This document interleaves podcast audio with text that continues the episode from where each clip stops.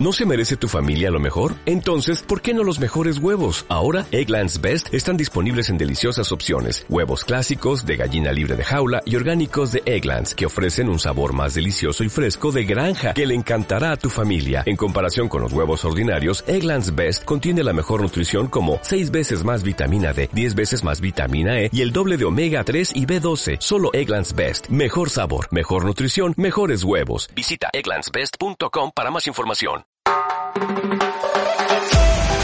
Bienvenidos, bienvenidas. Esto es Escuadra de Plata.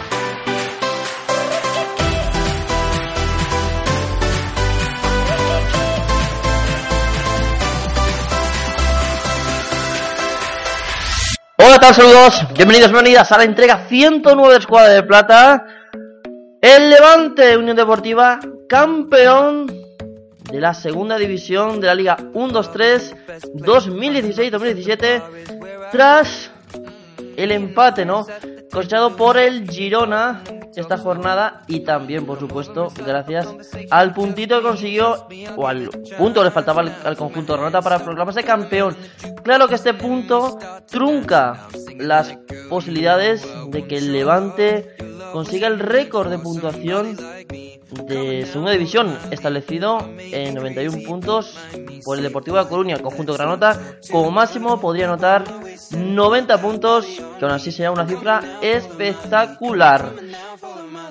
Y también el otro equipo, el Girona, que sigue, mmm, vamos a decir, titubeante.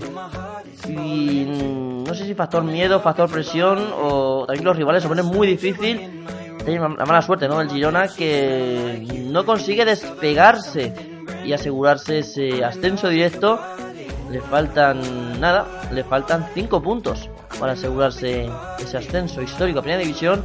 Empató en el Montilivi ante el Alcorcón y le digo que le faltan 5 puntos porque el Getafe de Bordalás está cerrando una temporada bastante fuerte, ¿no? Ahora mismo el conjunto azulón es el equipo más en forma en segunda división junto al Rayo Vallecano en estas últimas jornadas. Los azulones que prácticamente con la victoria 2-0 ante el Elche podrían asegurarse una tercera posición tan codiciada por muchos equipos como el Tenerife, el Cádiz, el Real Valladolid, el Huesca o el Oviedo que no consiguen porque siguen pinchando. Cuatro empates y la derrota sorprendente no del Huesca en Murcia ante el UCAN. Demasiados pinchazos de los perseguidores que están dando vida tanto a Girona para asegurarse el ascenso directo como a un Getafe que hace dos meses estaba prácticamente mirando de reojo la posibilidad de salir del playoff y que ahora mismo prácticamente tiene asegurado un puesto en esos playoffs de ascenso a primera división. Y por abajo las cosas pues mmm, más o menos eh, siguen igual, pero igual de apretadas. Porque por abajo el Mallorca sigue apretando a los de arriba. 1-0 venció un rival directísimo como es la Unión Deportiva Almería lo que permite al conjunto de Sergi Barjoan quedarse a solamente dos puntos de la salvación y sobre todo meter en más aprietos al Almería que se sigue llegando al borde del abismo. Por su parte, tanto el Lucas Murcia, que vencía ante el Huesca, lo decíamos, prácticamente tiene la permanencia virtual en segunda división. Le faltarían dos puntitos más o menos para asegurarla. Tres para dejarla finiquitada. Y el Córdoba que conseguía, que conseguía un valioso punto ante el Cádiz para meterle un puntito más al descenso. Ya son tres. Mientras que el Elche sigue en caída libre, aunque sigue a dos puntos de la salvación, las sensaciones son muy, muy pésimas. Y el Mirandés a siete puntos de la salvación, pero aunque no es matemático, el descenso prácticamente podríamos decir que está consumado. Así es que con estos ingredientes y también acordándonos de ese playoff de ascenso a segunda división donde la cultura leonesa lo tiene prácticamente hecho. Y Alfredo Balompié y Lorca se lo jugarán todo en tierras murcianas. Arrancamos. Escuadra de Plata.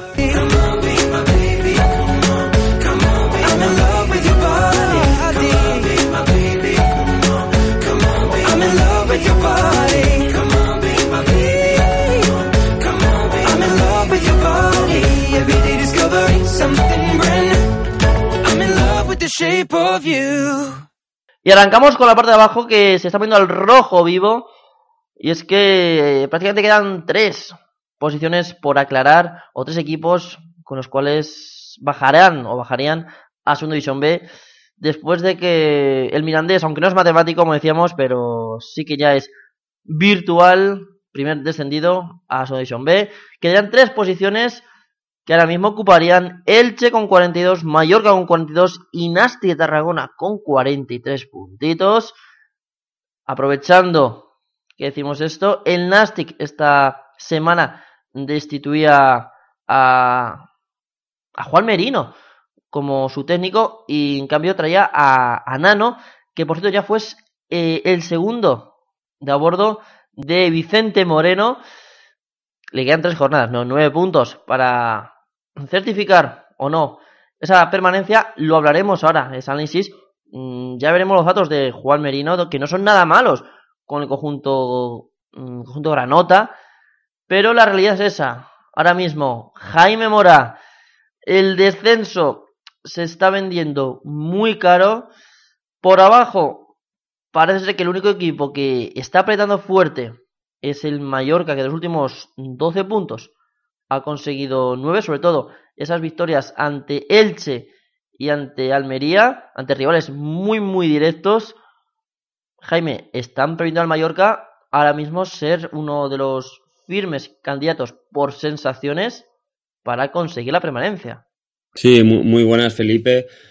Sí, el Mallorca ha vivido una temporada muy complicada, con que con partidos buenos que no, que en los que no se conseguían resultados. Y en las últimas semanas desde, desde la llegada de Sergi sobre todo han ha habido un cambio de, de chip. El equipo cree y, y, se está viendo en el campo tiene las ideas claras ha hecho cambios importantes de, de nombres que, que ahora cuentan y antes no, no, estaban teniendo apenas minutos, como es el caso de Julio Pleguezuelo y Alex Vallejo, que son los dos nombres más importantes que, ahora cuentan con todo el apoyo del entrenador. La base del equipo es más o menos la misma, pero estos sí que son los dos, los dos hombres que, están ahora uh, asentados en el 11 y que parecen impensable que, no jugaran de titulares todo, el resto de toda la temporada.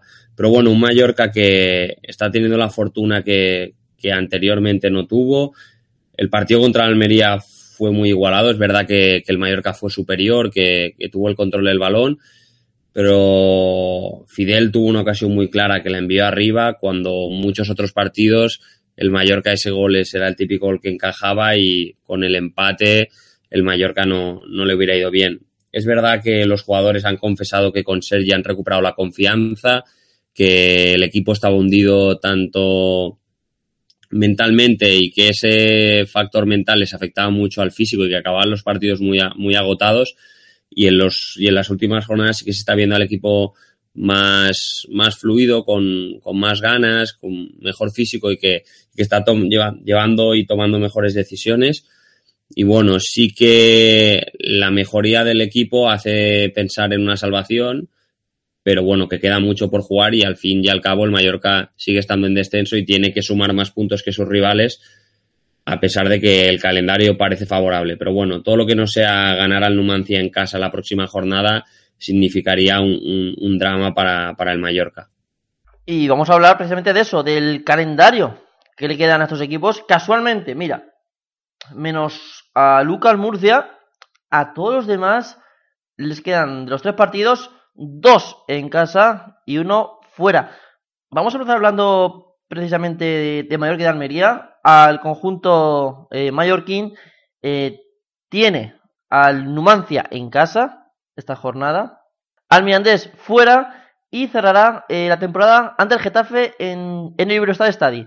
Por su parte, el conjunto almeriense va a recibir en la próxima jornada al Mirandés, visitará el colisión Alfonso Pérez para enfrentarse al Getafe y cerrará la temporada frente al Reus en, los Juegos Mediterráneos. Viendo estos calendarios, eh, bueno, eh, la Almería la semana que viene se podría confirmar el descenso eh, matemático en Mirandés en caso de no ganar en tierras almerienses. Bueno, no ganar y claro, aunque gane, si los resultados, los de arriba ganan, pues el Mirandés también descendería a Segunda División B.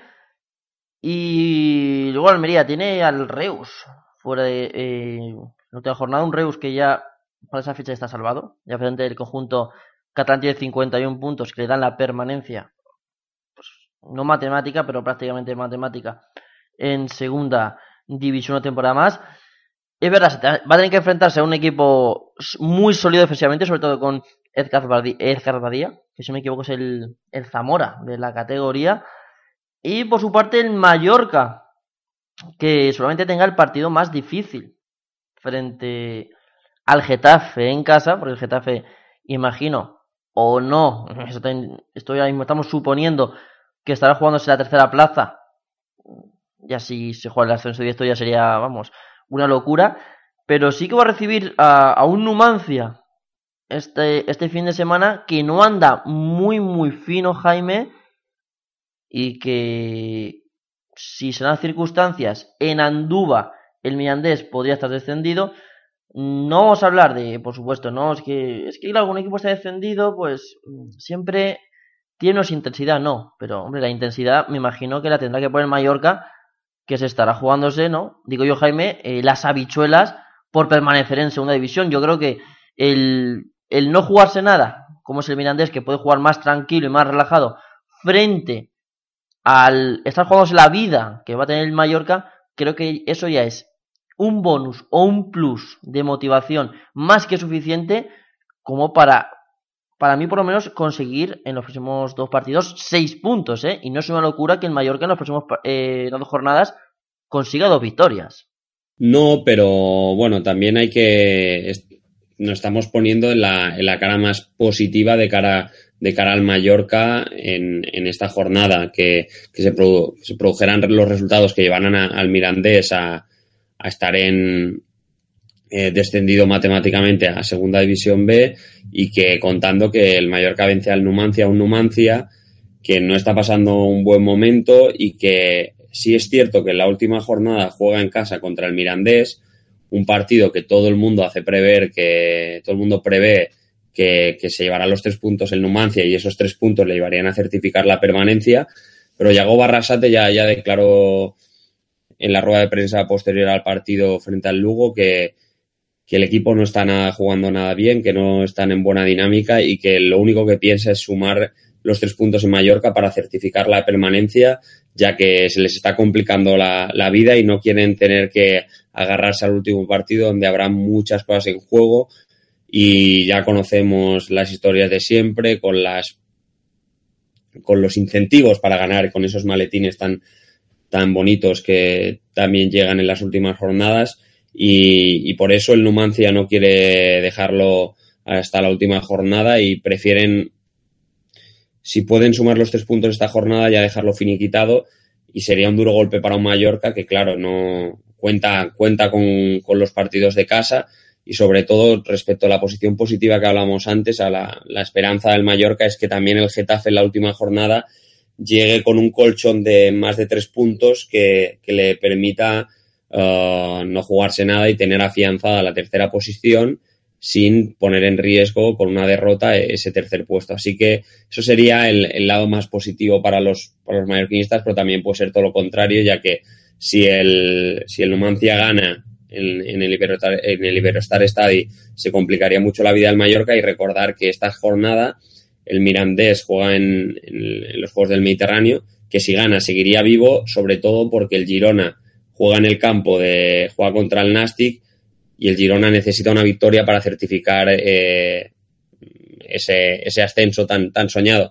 Así que hay muchísimo en juego. Estoy aquí hablando demasiado y a lo mejor la gente no me está acabando de entender, pero un resultado puede marcar la, la diferencia, puede decantar la balanza de un lado al otro y, y, nada, un empate del Mirandés que le llevara a estar descendidos a lo mejor significaría que el Mallorca tiene mucho más de cara al calendario. Veremos cómo avanza todo, pero estará todo muy apretado. El Mirandés está demostrando que es un equipo que, a pesar de lo que sucede, están dando la cara en un partido este pasado fin de semana en que tenían todo en contra y, consiguieron sacar el partido adelante después de una expulsión, de penaltis en contra.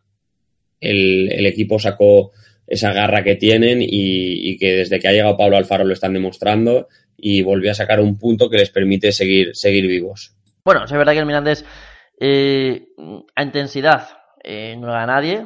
Esta jornada lo hemos visto claramente. Ha tenido todo en contra, ¿no? Esa expulsión eh, de Roberto, del Metal Mirandés, ¿no? Eh, ir 0-2 el marcador, un penalti que no era, pues son muchos, muchas desventajas, pero al hilo, es que el Mirandés, aun ganando esta, la siguiente jornada en Almería, podría descender a Segunda División B, siempre, siempre y cuando, por ejemplo, eh, ahora mismo que estoy viendo la clasificación, eh, el Alcorcón venza al Tenerife en Santo Domingo y la Almería, miento, es verdad, no es matemáticamente, ¿ves? ahora mismo me estoy acordando, no, el Almería tiene 45 puntos, por tanto, si el Mirandés todavía tendría una posibilidad, aunque sea mínima, de permanecer en segunda división, es verdad. Con la victoria del Mirandés podría, estaba pensando en otro río, estaba pensando en el Córdoba, pues se me ha ido, pero sí, podría estar la distancia a 5 puntos como máximo o 4 como mínimo. Hay muchos factores que ver en, este, en esta dinámica. Bueno, no, estoy mirando. Hasta incluso si gana, creo que. Ya lo comentaremos. Creo que incluso si gana. Si las matemáticas. Bueno, habría, habría que ver porque un, un triple empate a puntos, por ejemplo, entre Nasti, Córdoba y Mirandés. Habría que ver a quién favorece y a quién no, ¿eh? Porque ahí sería la posición porque la Almería bajaría el descenso en caso de que el Nastic y el Alcorcón ganaran, eh, que, que el Córdoba no ganara, que el Mirandés ganara. Un triple empate. Bueno, es que bueno. Me estoy liando porque es que, bueno. Ya me estoy imaginando como el año pasado cuando estábamos con las cábalas de si eh, Osasuna, de si Ponferradina, no, perdón, Osasuna, Girona, eh, qué equipo juega en playoff, o Real Zaragoza. Recordamos que Osasuna tenía presente posibilidades y, y, y, tenía que darse unos resultados, bueno, pues estrambóticos y al final se dieron. Al final, tanto triple empate o, o cuádruple empate, pues no favorecía casi nunca Osasuna y gracias a un gol del Girona, al segundo que marcó en Ponferrada, pues Osasuna pudo meterse en playoff. Fíjate, luego Osasuna eliminó o consiguió subir a primera gracias a su victoria eh, ante presidente ante el Girona. Cosa del fútbol, pero bueno, sí. Habría que verlo, pero yo creo que incluso hasta una victoria del Mirandés podría bajar a segunda división. Luego haríamos los cálculos, pero creo que sí. Y vamos a pasar a otro equipo hablando de malas rachas, ¿no? Tendríamos que hablar de del Nasti de Tarragona, es verdad, ¿no? El Nasti de Tarragona de Juan Merino, que llegó tras la dimisión de, de Vicente Moreno, bueno, pues problemas personales, ¿no? Más bien profesionales, bueno, muchos, muchos aspectos, ¿no? En fichajes, en, en el staff técnico no, no cuadraban muchas cosas al, al entrenador y decidió marcharse, se aceptó la, la, dimisión y el que vino fue Juan Merino, ¿no?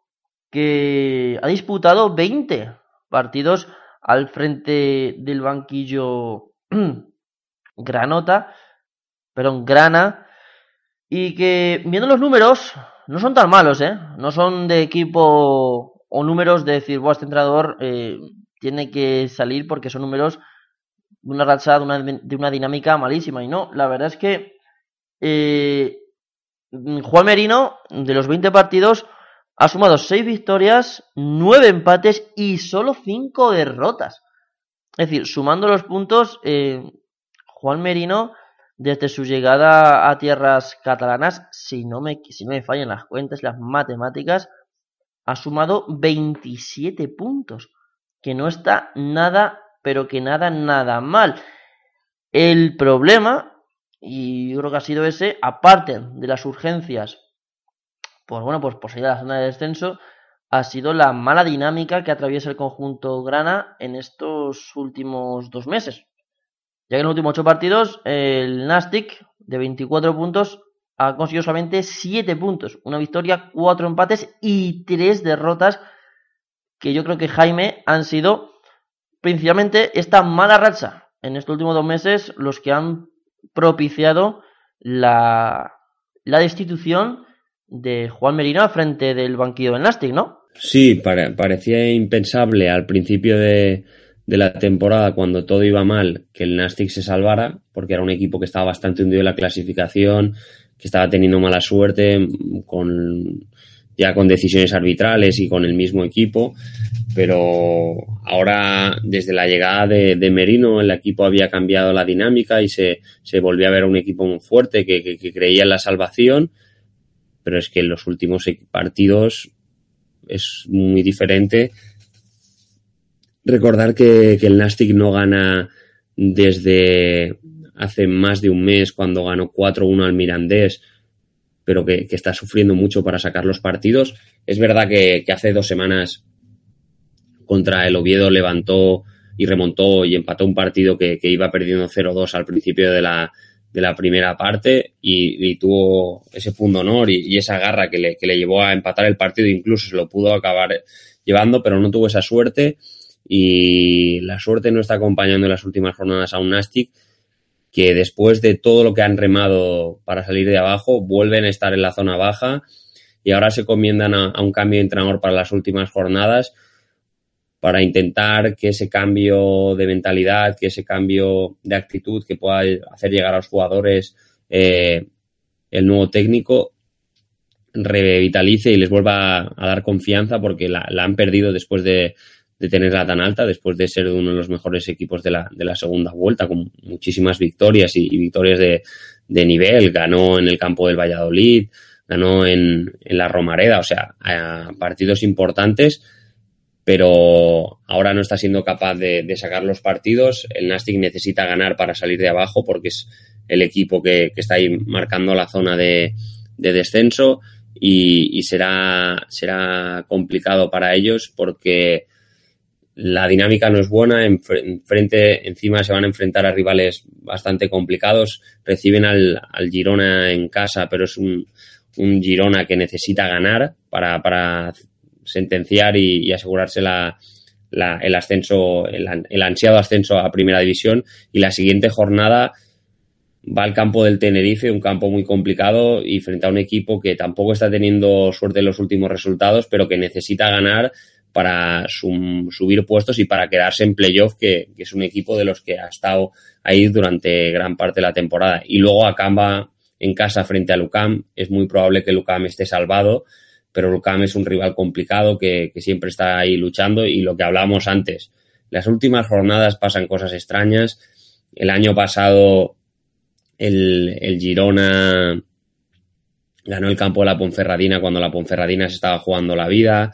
El, Almería fue incapaz de ganar al Córdoba, que también se estaba jugando, eh, que no se estaba jugando nada y el Almería está jugando la vida. O sea, las cosas en la última jornada son muy complicadas y supongo que esperan sumar puntos estas jornadas para llegar un poco más oxigenados a la última jornada porque puede ser dramática. Pues ya has el calendario en.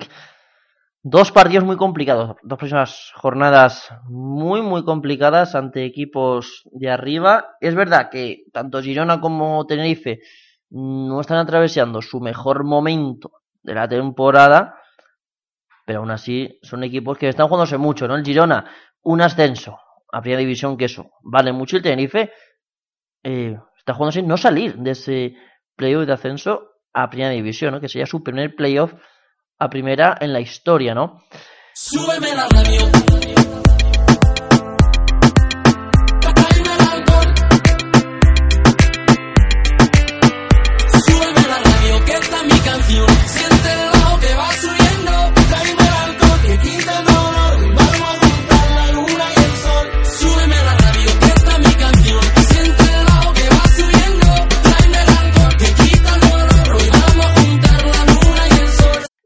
Estaba mirando, estaba repasando mientras hablabas los resultados que ha tenido y los puntos que ha tenido el Nastic con Juan Merino en el banquillo. Y es que, como decíamos, De los 20 partidos, 27 puntos. Y el Nastic, si cogiéramos la clasificación en esas últimas 20 jornadas, el Nastic sería décimo en liga. Se situaría, por ejemplo, el equipo que marque el descenso sería el Zaragoza, con 21. Tendría 6 puntos por encima del descenso. Es decir, que no lo ha hecho nada mal Juan Merino al frente del banquillo del Nastic. Lo decíamos, los números no son de entrenador o, o para propiciar una institución al frente de un banquillo. Un banquillo cuando más cuando es un Nastic que no está jugándose, por ejemplo, eh, un campeonato de liga o un, un, ascenso, no está jugándose la permanencia. Los números eran buenos, lo que pasa es que la dinámica de resultados de estos últimos dos meses yo creo que ha sido la, la causa o la consecuencia, mejor dicho, que ha tenido esta, institución. Y para ello, eh, bueno, el Nastic que se ha fijado, por así decirlo, o ha, o ha, o ha creído conveniente traer a un, a un hombre que conoce muy bien Tarragona, conoce muy bien las categorías inferiores del Nastic, conoce muy bien este Nastic, como es el, manchego eh, Nano Rivas, que llega, como decíamos, del Getafe B, donde ha dejado quinto, no, eh, sexto, si no me equivoco, en tercera división en el grupo madrileño. Yo, sinceramente, como entrenador, mmm, a Nano Rivas mmm, lo he visto poco. Yo lo conozco más en su faceta de, de staff, ¿no? De segundo. Y la verdad es que hacía muy buen tándem con Vicente Moreno. Es un entrenador, o mejor dicho, una persona. Vamos a decir, ya no decir persona, no, es una persona muy meticulosa para, sobre todo para el tema táctico. Es un, un hombre de confianza, trabaja mucho, eh, tanto el físico como el táctico. Veremos si le viene bien al Nasty, porque sobre todo la jugada de estrategia, mmm, para mí Nano es un, una gran persona. Yo creo lo conozco de hace varios años, porque bueno, Nano ha vivido muy cerquita de mi casa, lo conozco personalmente, y si es una persona que le gusta mucho prepararse los partidos a conciencia, ¿no? Parece algo que digas, bueno, es que a todo el mundo le gusta preparar los partidos. Es verdad, por supuesto, pero a veces la preparación de los partidos es diferente en según qué personas y yo creo que Nano es una persona muy, muy concienciuda, eh, se, se puede ver tirar horas y horas viendo vídeos, viendo eh, jugadas, cómo juegan los rivales. Y es una persona que sabe contrarrestar muy bien el juego de los rivales. Lo hace mucho, lo ha hecho mucho de su carrera deportiva. Eh, y también yo creo que lo puede hacer con el Nastic. La diferencia es que antes era una cara invisible en el mundo del fútbol. Nadie se acuerda de su entrenador o del preparador, sino todo el mundo, la cabeza siempre viene eh, para el entrenador. Y ahora va a tener que ver los partidos o preparar los partidos, bueno, pues al frente del timón. Mm, todavía está por ver, yo ahora mismo no lo he mirado, no sé quién serán su, su, su entrenador, su preparador físico, no sé si será gente de confianza que tenía el Getafe o será también gente, o la misma con la cuesta Juan Merino. Bueno, ahora mismo sinceramente no lo sé, pero yo, a mí no me gusta, es una apuesta, es una apuesta arriesgada porque no es un entrenador, por así decirlo, no es, no es un entrenador propiamente dicho, no tiene una gran experiencia, y menos en segunda división. Pero bueno, el Nastic tiene que tomar decisiones arriesgadas.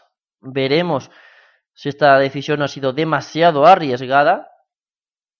Porque bueno, jugarse una, una permanencia destituyendo un entrenador como Juan Merino, que no lo ha hecho nada mal al frente del conjunto grana, pues puede ser incluso eh, una locura. Y por último vamos a repasar mmm, los últimos dos equipos que nos quedan así, no, tres equipos, eh, Elche, Alcorcón y Córdoba, que nos quedan la parte de abajo. El Alcorcón, que bueno, Jaime, mmm, goles no marcan a muchos, ¿no? Es el equipo menos goleador de la categoría, pero y lo bien que sabe defender desde la llegada de, de Julio Velázquez.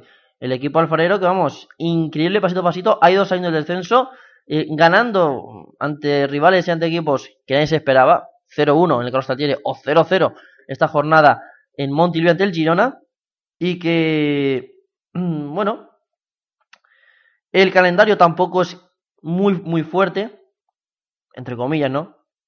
Por supuesto, le quedan Tenerife en casa, UCAM eh, en Murcia y Lugo en Santo Domingo, aquí en, su casa.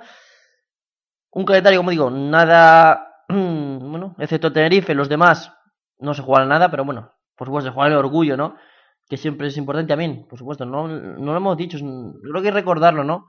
No es lo mismo quedar sexto, o no, séptimo que un décimo, porque luego el dinero de la televisión es diferente. A lo mejor la diferencia es de 300, 400 mil euros, que para un equipo, por ejemplo, como el UCAL Murcia o el Lugo, pues es un presupuesto altamente bueno para la próxima temporada. No es lo mismo un Granada o un Levante que a lo mejor 200 mil euros mmm, tampoco le hacen mucho. Pero estos equipos, a equipos como UCAN o Lugo, que tienen un presupuesto de 5 o 6 millones de euros, si le añades 400.000 euros más, pues yo creo que es muy importante. Y luego, el Córdoba, perdón, que va a recibir al Real Oviedo, la próxima jornada, partido complicado, visitará Vallecas, mm, vamos, el Rayo no da ni una, con, con Mitchell, y terminará también el Nuevo Arcángel ante el Girona, y por último cerramos con el Elche, quizás el, vamos, el equipo que peor sensaciones está teniendo en segunda división en, último, en estos últimos dos meses. Ni siquiera Vicente Parra ha conseguido manejar o reconducir el timón verde. El Elche recibirá esta jornada al Reus, visitará Cádiz y cerrará ante el Real Oviedo. Jaime, si hablamos que el Mallorca por sensaciones pues podría ser uno de los candidatos a la permanencia. Esto duele decirlo, pero por sensaciones, ahora mismo el Elche es un claro candidato a ser la próxima jornada, perdón, la próxima temporada formar parte del grupo 3 de Segunda División B. Es triste y, cuesta, cuesta decirlo porque al final el Elche es un equipo que ha jugado en primera división, que tiene una gran historia, que, al final hay que recordar que era un equipo que no había bajado a segunda división y descendió por problemas administrativos y, que ahora se está viendo abocado a lo que parece un descenso a segunda B en, en, los terrenos de juego. Es un equipo que no transmite buenas sensaciones, que ahora Vicente Parra está intentando tocar, encontrar la tecla está subiendo jugadores del filial, probando cosas. También es verdad que, cuenta con jugadores lesionados que no le están ayudando a, plantear bien los partidos, pero no pinta nada bien la cosa. El calendario no es, no es nada bueno. Recordar que, el Cádiz se está jugando la vida y necesita ganar y ir al, ir a, ir al campo del Cádiz es muy complicado. Y en la última jornada contra el Oviedo, un Oviedo que es capaz de lo mejor y de lo peor, pero como te lo encuentres entonado es muy complicado ganarlo. Sobre todo porque el Elche está demostrando que no está sabiendo competir las últimas jornadas, está sufriendo mucho. Es verdad que un empate frente al Mallorca le hubiera sabido muy bien, pero es que ha perdido contra rivales directos.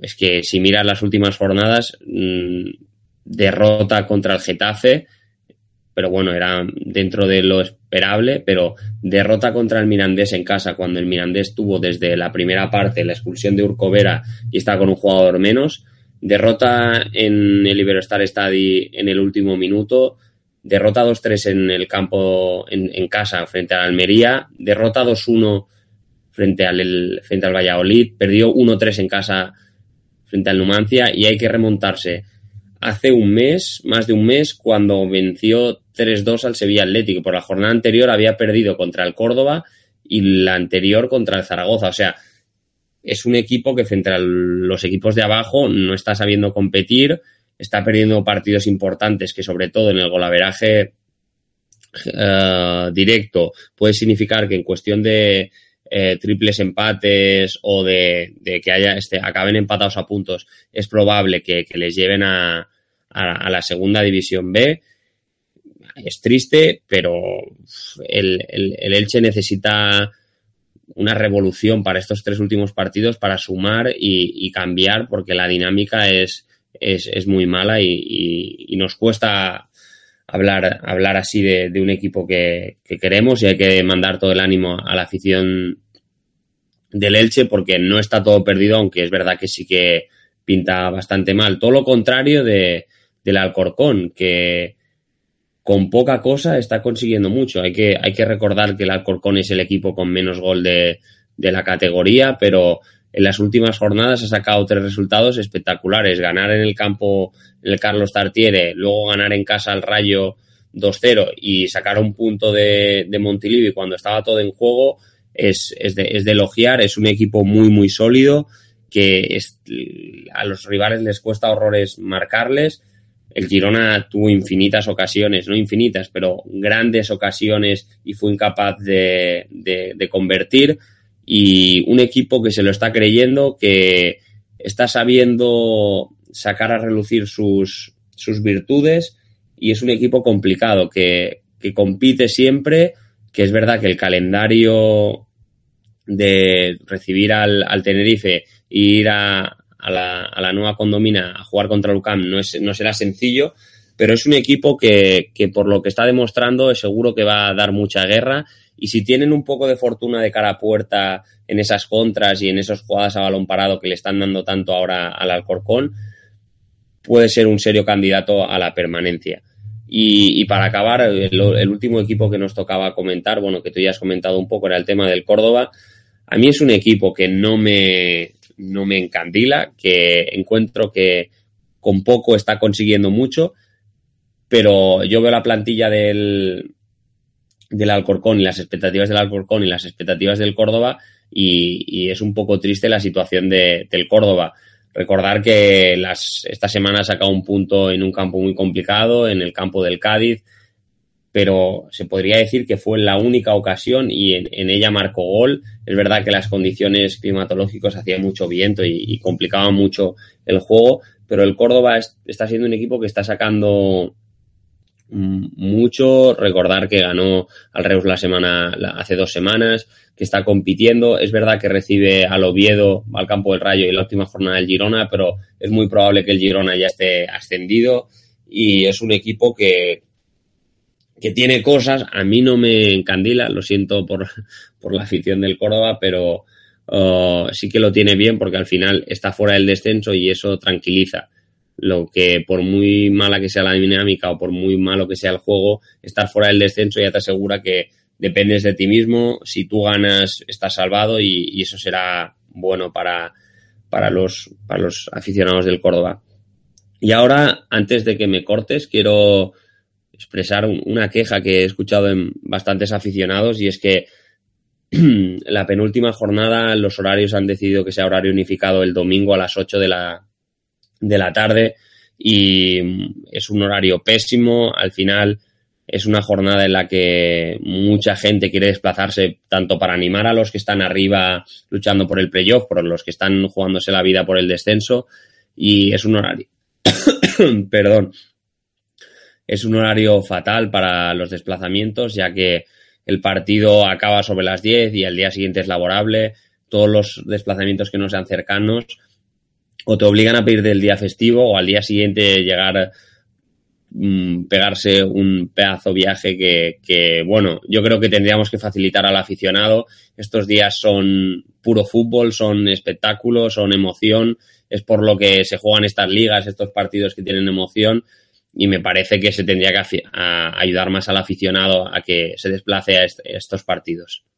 Bueno, por partes y por cerrar la zona del descenso, ahora comentaremos el tema de horarios, eh, es que el tema del Córdoba, lo bueno que tiene el Córdoba es que eh, fuera del Arcángel es un equipo, bueno, bueno, un equipo, entre comillas, no, es un equipo que consigue pocos puntos, mientras que en el Arcángel es un equipo, ¿eh? Y ahí remarco la entonación, ¿no? A la hora de distinguir ese, ese equipo. Es que el Nuevo Arcángel, de los últimos siete partidos que ha jugado en casa, ha conseguido 5 victorias y 2 empates. No ha perdido, ¿no? 17 puntos que quedado al Córdoba a estar ahí fuera de la posición de descenso y que eso no te da una mentalidad de que los partidos ante Oviedo y Girona, bueno, pues incluso el conjunto andaluz pueda sacar algo positivo. Aunque ya sabemos que el Córdoba, mmm, lo hemos dicho siempre, ha sido muy regular, ha sido un quiero y no puedo, ha sido un, engaño y una estafa desde que ha arreglado la temporada, porque por plantilla pues no está para playoff, eso ya lo estamos avisando, no tiene playoff.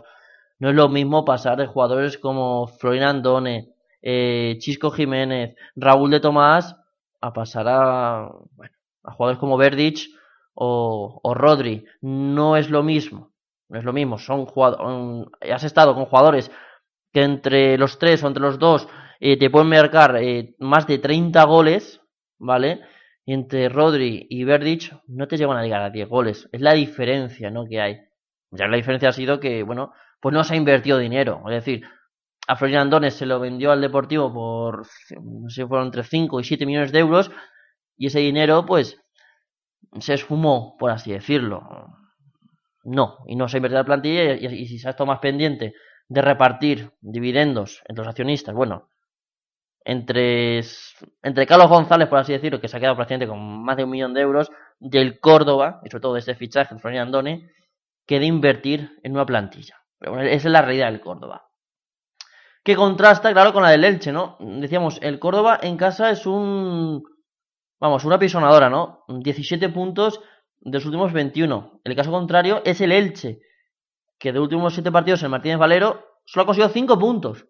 Esos 12 puntos de diferencia que hay entre Córdoba y Elche son lo que nos da, o, o, son los que dicen por qué el Elche a día de hoy es penúltimo en liga y por qué a día de hoy está más cerca de Segunda División B que de Segunda División. Y no solo eso, es que eh, he estado mirando el histórico, ¿no? La evolución del Elche y es que eh, si la clasificación o, o, la segunda división la contáramos desde, eh, o echamos atrás la vista, desde, las últimas 16 jornadas, es que el Elche sería colista con 12 puntos. Es que me tengo que desplazar hasta, hasta el mes de enero para ver al Elche, por ejemplo, penúltimo. Y nos tendríamos que desplazar hasta el mes de diciembre para ver al Elche fuera del descenso. Es decir, que es que 2017 ha sido un año horribilis para un Elche que ha pasado, como hemos dicho, de luchar por meterse en playoff, ahora mismo a ni siquiera, eh, o, mejor dicho, estar luchando por permanecer en segunda división. Y es que es muy triste porque el Elche, ya lo hemos dicho, eh, viene en primera división o viene en una categoría a pasar a una segunda división cuando no te lo mereces porque es un descenso administrativo que se ha hecho, bueno, mmm, yo no te digo que como al Real Murcia, no. Bueno, yo creo que el Real Murcia fue peor, pero hace un estilo a ese aspecto, porque si fueran las reglas para todos iguales, a día de hoy tendría que, ese año tendría que haber pasado por unos 4 o 5 descensos más, por ejemplo, el Español de Barcelona o, incluso el Sporting de Gijón también tendría que haber bajado a segunda división y no lo han hecho, en cambio bajamos al Elche. Bueno, ya decimos que es un descenso a medida. También, por supuesto, en el caso del Elche sí que tiene más culpables que en el caso del Real Murcia. Y está claro que son los culpables, no hay que repartirlo. Y ahora mismo el Elche eh, le pasa eso, que, es que se está jugando la supervivencia. Porque con la deuda que tiene, pues el Elche en Segunda División B muy viable no sería. A no ser que enganchara a una gran masa social y a día de hoy no la está enganchando, ¿no? En primera división ha podido tener 15.000 socios, más o menos, o 16.000, es más. ese segundo anillo que tiene Martínez Valero se abría para todos los partidos de primera división incluso cuando venían los grandes se llenaba, y ahora en segunda división, en esas, do, esas dos temporadas, mmm, apenas el Elche cuenta con 7.000, 8.000 socios, y el segundo anillo no se abre nunca. Es la diferencia. Para que un Elche eh, sea viable en segunda división B, pues necesita un apoyo importante de la masa social ilicitana y también del sector empresarial. Pero bueno, no adelantemos acontecimientos, quedan nueve, nueve puntos en juego y todo puede pasar. Y respecto al tema de horarios, yo creo que la explicación en segunda división es muy fácil, ¿no? Todo depende de lo que digan las televisiones. Es así de claro, los equipos se vendieron, por así decirlo, uh, a las televisiones a cambio de contratos millonarios, ¿no? Ese llamado decreto. Las televisiones, gracias a ese decreto, muchos equipos de una división están ingresando eh, hasta más de 5 millones de euros. Bueno, o mejor dicho, una media de 5 millones de euros por temporada. Equipos como, como el Levante, como el Real Zaragoza, pues ingresan más, ¿no? Dependiendo de las audiencias. Que tenga sobre todo el Real Zaragoza, ya decimos que es el equipo que más audiencia eh, cosecha en segunda división, ¿no? Es el equipo más visto en televisión. Pues ese es el motivo principalmente. Eh, mm, las televisiones deciden, cuando hay eventos importantes, ya sea la Copa del Rey o la semana que viene, si no me equivoco, es la, la final de la Champions, que juega el Real Madrid, pues intentan eh, no solaparse, ¿no? ¿no? No pisarse los horarios. Es mm, totalmente, por ejemplo, es la diferencia que ocurre con los playoffs de ascenso a Segunda División B, que son los equipos los que eligen el horario. Más o menos el equipo local decide la hora, lo pacta, entre comillas, con el equipo visitante y si están los dos de acuerdo juegan. O si no, a lo sumo, eh, la federación actuaría de, como de árbitro, ¿no? Lo único que la federación es verdad que, que les exige a sus equipos, a los del playoff de ascenso, perdón, eh, no solaparse con competiciones de la propia federación. En este caso, eh, nos vamos a encontrar que este sábado se juega la final de la Copa del Rey, eh, pues entonces la federación pide que los partidos acaben antes de las ocho y media. Por ejemplo, el Lorca al Barça de Balompié, playoff, ese playoff entre campeones se va a disputar este sábado a las seis de la tarde. Tú verás un sábado a las seis de la tarde en Murcia, pues los aficionados de Albacete que vayan y estén al solanero, que lo estarán, vamos, van a ser unos auténticos héroes, porque vamos, estar en Murcia a 30 grados al sol, bueno, va a ser cuanto menos curioso. Y jugar un partido en esas condiciones, pues es duro. Pero bueno, como tienen los partidos que acabar antes de las ocho y media, pues es el problema, es la diferencia. Por eso, es. Lo bueno de las televisiones es que los equipos reciben mucho dinero. Y lo malo es eso. Lo malo es que, por desgracia, ni las televisiones, ni la liga, es más, y ya casi ni los clubs, piensan en sus aficionados, ni en los abonados, ni, ni en nadie, en nadie de la masa social. Solo es curioso que eh, piensan y, y, animan a la afición y les piden que, que, vengan cuando las cosas van muy mal, ¿no? Es el caso, por ejemplo, del Córdoba, ¿no? Es que es, es, que es curioso el caso del Córdoba. Eh, se ha maltratado continuamente a la afición, se ha prohibido acceder al campo, se han retirado carnés, eh, es que se, les han impuesto medidas que, que son una auténtica vergüenza, ¿no? Y ahora, en cambio, cuando el Córdoba esta jornada se iba mal, pues venga, desde el club, venga, medidas para fomentar la asistencia al nuevo Arcángel, hay que apoyar al equipo, esa es la diferencia, eso es lo triste, ¿no? De la realidad, el fútbol, a día de hoy el fútbol, mejor dicho, el fútbol español se ha olvidado mucho de la afición, que para mí es el factor más importante, y en cambio le han dado alas, pues, a otros agentes, ¿no? A las televisiones, a la publicidad, a China, cuando en China los partidos de la Liga Española, a no ser que sea un Madrid-Barça, pues apenas interesan en audiencia. Es más, escuchamos hace unos meses una entrevista a Gregorio Manzano, que entrenaba allí en la Superliga China, y decía ¿no? que es que el fútbol español no se veía. Para los chinos era más importante un partido de voleibol, ¿vale? Que un, por ejemplo, un Valencia-Villarreal. O un Valencia-Atlético Madrid. Es decir, apenas esos partidos se veían. Así que para veamos la diferencia que hay cuando nos venden que el fútbol asiático ve mucho fútbol español, es mentira. Allí en Asia el fútbol español apenas interesa, sino más bien es marketing y publicidad y poder venderse más. Pero bueno, Jaime, ¿algo más que aportar? Sí, para, para acabar quería hablar de, de una cosa buena que ha hecho la liga, un proyecto nuevo que va a dar a luz la temporada que viene, que se llama la Liga Genuine, que es una liga en la que de forma oficial jugarán gente con discapacidad. En ella participarán 17 equipos y entre ellos hay bastantes equipos de, segunda división como son el Levante, el Reus, el Nastic, el Mallorca, el Girona, el Córdoba y el Huesca. Y nada, que es una bonita iniciativa y también hay que darle la enhorabuena cuando, cuando hacen las cosas bien.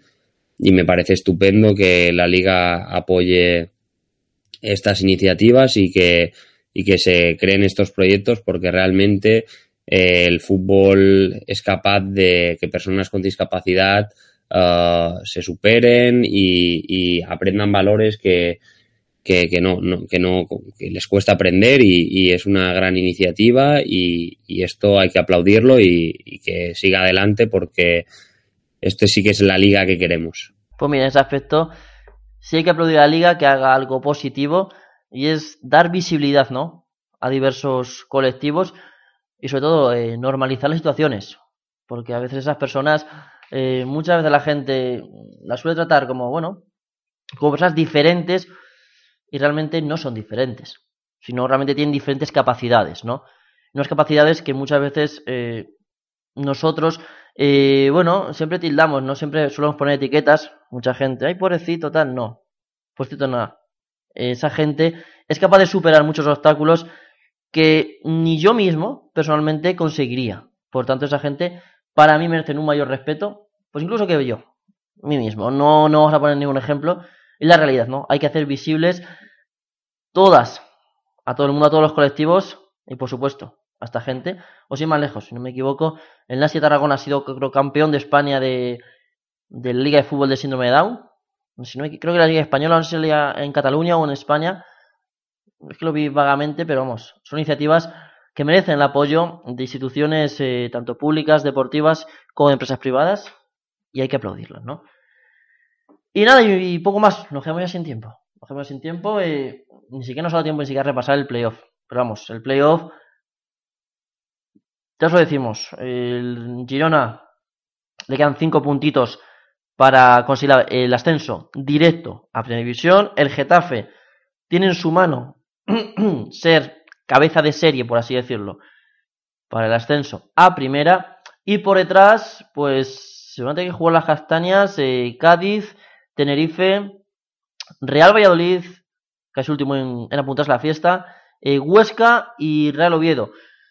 Por sensaciones, pues es que ahora mismo es difícil apuntar a favoritos porque están fallando mucho y pinchando muchos equipos.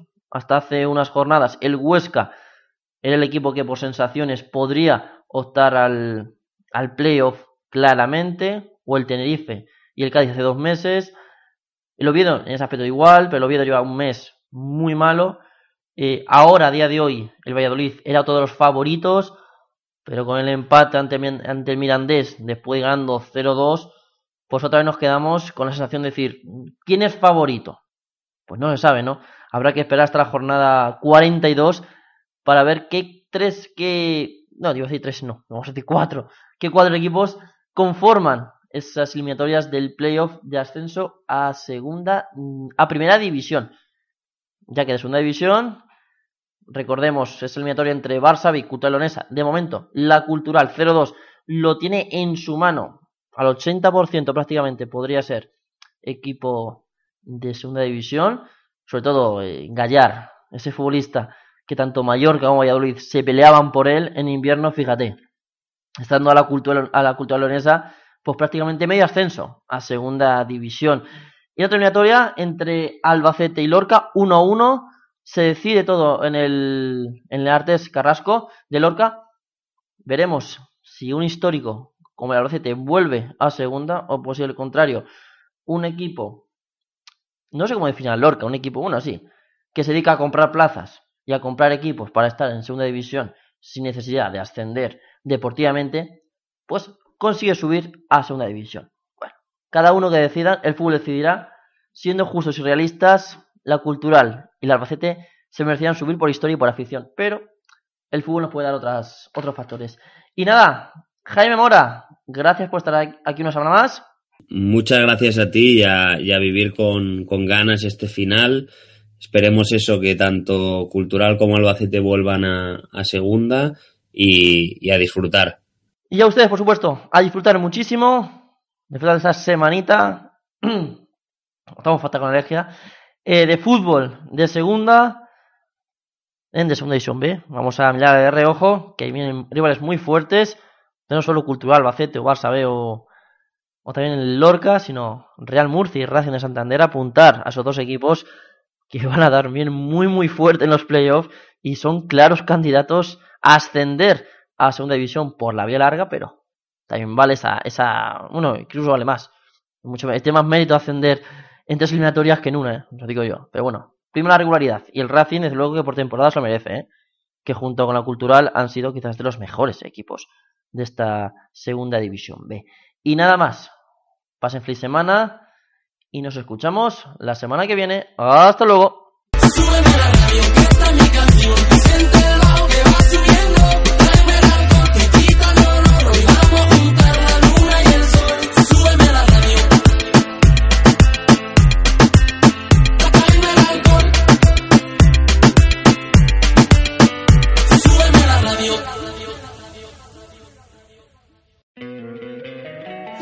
Encantaría tener 100 dólares extra en tu bolsillo?